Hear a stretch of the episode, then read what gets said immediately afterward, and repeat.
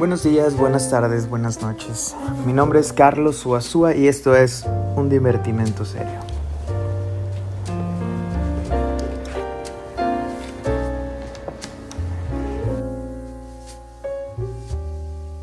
Hola, ¿qué tal a todos los que me escuchan el día de hoy? En el capítulo de hoy vamos a revisar un texto muy particular, una parte de él, un fragmento de él, llamado Freud y después Lacan, escrito por Jean Lelouch.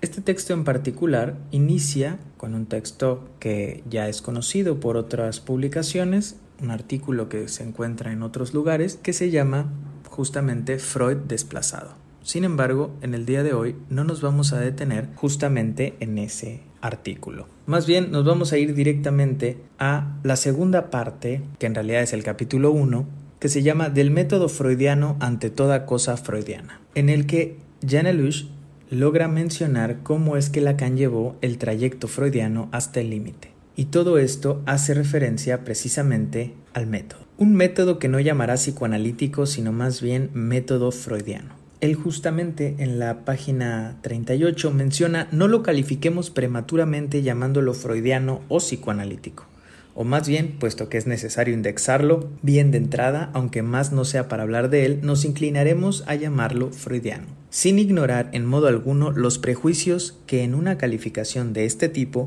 puede arrastrar a lo que puede haber de leyenda en ella. Nada puede ser adelantado por quien desde el principio se abstuviera enérgicamente de decir una estupidez, cosa por otro lado imposible de realizar ya que el decir silencioso, que podría parecer como una solución, tampoco estaría garantizado de no serlo. Y en este apartado Alush va a desarrollar lo que va a llamar discurso del método en Freud y el discurso del método freudiano. No me voy a detener mucho en eso, es algo que ustedes pueden revisar. Este texto de Alush fue publicado por la editorial EPL, entonces si quisieran conseguirlo, esa es la editorial que lo ha publicado en el castellano hace una breve reseña sobre el método, los métodos que fue usando Freud, como por ejemplo dice aquí en la página 39, Ciertamente este nuevo método se caracteriza en el texto freudiano como método de interpretación y tiene como referencia y realización mayores latram doitum, o sea, la interpretación de los sueños.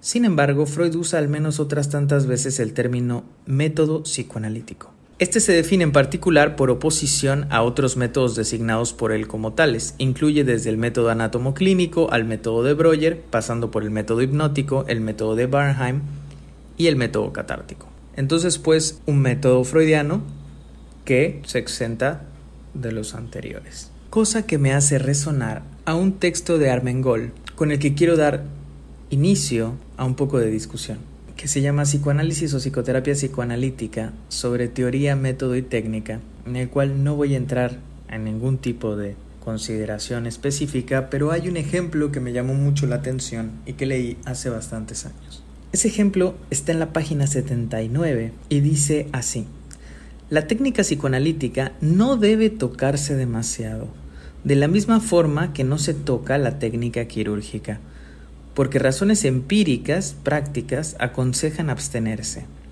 En cirugía, los abscesos se vienen drenando desde hace siglos con independencia de las teorías que pudieran aducirse para la explicación de la cura.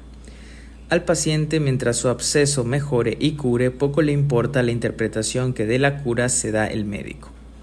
Esto puede interpretar que el drenaje ha permitido la salida de unos demonios o que ha impedido la proliferación y daño de unos determinados microbios. Con todo, si hoy existiera un médico psicótico creyente de que él expulsa a los demonios, curaría muy bien los abscesos si su técnica quirúrgica fuera buena. El valor dado a las teorías cuando inducen a la modificación del método me parece que pueden conducir a error. Y ahí entramos de lleno al asunto que nos compete el día de hoy. Usar la teoría psicoanalítica como una argumentación provista de sentido para interpretar la realidad humana a partir de ello sería lo menos psicoanalítico que existe. Una persona puede pensar que piensa o que razona psicoanalíticamente porque a lo mejor ve el Edipo en todos lados, también porque puede que vea la pulsión en todos lados, porque vea el narcisismo en todos lados, porque vea fijaciones orales, anales, en todos lados, pero cuando la teoría se usa para la interpretación de la realidad, termina transformándose en una filosofía de vida casi casi. Es pues el día de hoy quería acercarme a la cuestión de la técnica y el método nuevamente para poner puntos sobre las IES debido a una cuestión fundamental. Si el capítulo de nuestro podcast se llama El método suicida, tiene que ver justamente con que el método propiamente elaborado en psicoanálisis, el método freudiano, como lo hace llamar Jan Alush, siguiendo a Lacan, sería un método que está articulado de tal manera que provocaría el desmantelamiento de la teoría que produce. Regresemos a Lush y veamos este apartado en un en la página 41 que llama método y técnica, aquí para poder separarnos ahora un poco de Armengol y la cita que les acabo de leer, que dice, el método no es la técnica. Diferentes técnicas de descubrimiento de fenómenos lesivos dependen del método anatomoclínico, pero no se confunden con él. Supongamos que la resonancia magnética o cualquier otra nueva técnica exploratoria del interior de los cuerpos tornara caduca la radiografía de rayos aún llamados X. La sustitución de esta técnica no implicará de ninguna manera atentar contra el método anatomoclínico. Y es que en realidad si uno está, por ejemplo, del lado de la medicina, cuando se usa el método anatomoclínico, uno podría usar encefalogramas, podría usar rayos X, podría usar resonancias magnéticas, cualquier tipo de técnica exploratoria, pero el método sigue siendo anatomoclínico. De la misma manera, es pues por eso que Alush menciona que el método no es la técnica. Y entonces, para no entrar en unos dimes y diretes de qué sí es psicoanálisis y qué no es psicoanálisis, habría que en todo caso referirse al método. No a la explicación que se da de los fenómenos sino al método. Ser lacaniano no garantiza ser un auténtico psicoanalista, si es que cabe la palabra auténtico, y decirse freudiano tampoco nos dice nada acerca de ello. Justamente en la página 42, en el apartado Método, Práctica y Campo, Alush menciona, Lacan ciertamente no reivindicó para sí mismo ni para aquellos que suscribieron su enseñanza el monopolio del ejercicio del psicoanálisis. Al contrario, permanentemente reconoció que en otros lugares, incluso allí donde nada de su enseñanza se había proyectado, incluso allí donde otros han hecho escuela, se trataba realmente de psicoanálisis.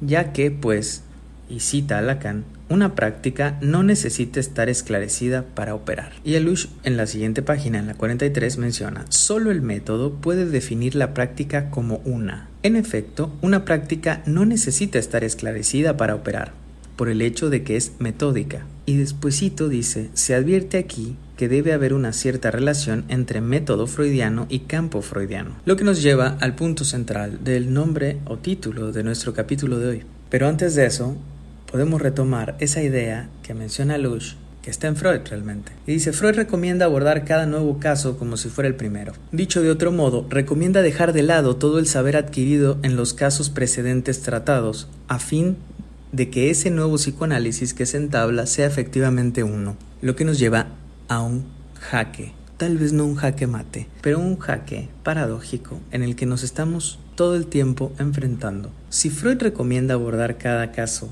nuevo como un caso que fuese el primero, querría decir que nada del saber posiblemente adquirido en los casos precedentes, incluso podríamos decir de las sesiones precedentes, pueden aportar algo. Nada de eso puede aportar algo. Tomar el caso como si fuera siempre el primero es lo único que podría posibilitar que un psicoanálisis sea efectivamente uno.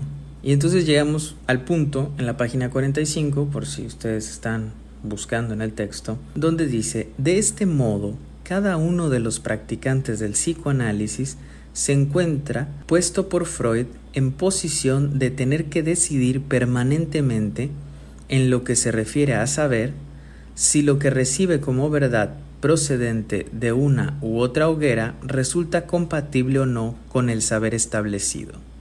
Y esto no solamente de una manera interior a cada una de ellas, sino también en la confrontación de sus enunciados respectivos. O sea, este, este choque paradójico entre teoría y método. El principio freudiano radical es el de mantenerlas diferenciadas. Dicho de otro modo, Freud inscribe en su método un aspecto que al aplicarse es capaz de recusar a cada instante los resultados. Hay en el método freudiano así especificado un punto casi suicida. Y ahí lo tenemos. Si se toma siempre como si fuese la primera vez, sin ninguna teorización, sin ningún saber previo, toda aquella producción teórica que pudiese desarrollar el método freudiano, el mismo método está dispuesto para recusarlo, refutarlo e incluso modificarlo. Es así pues que entonces el método freudiano es un método suicida, puesto que si se sigue el método, querría decir que nada de esto, que ninguna teorización, es aplicable para ninguna otra cosa. Lo que quiere decir es que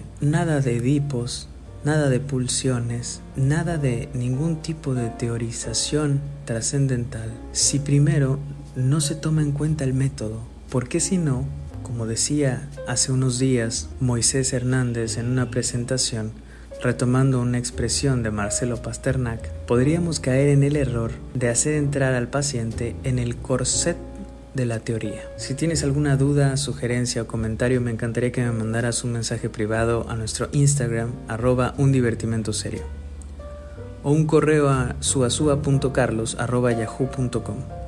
Gracias por escuchar. Hasta luego.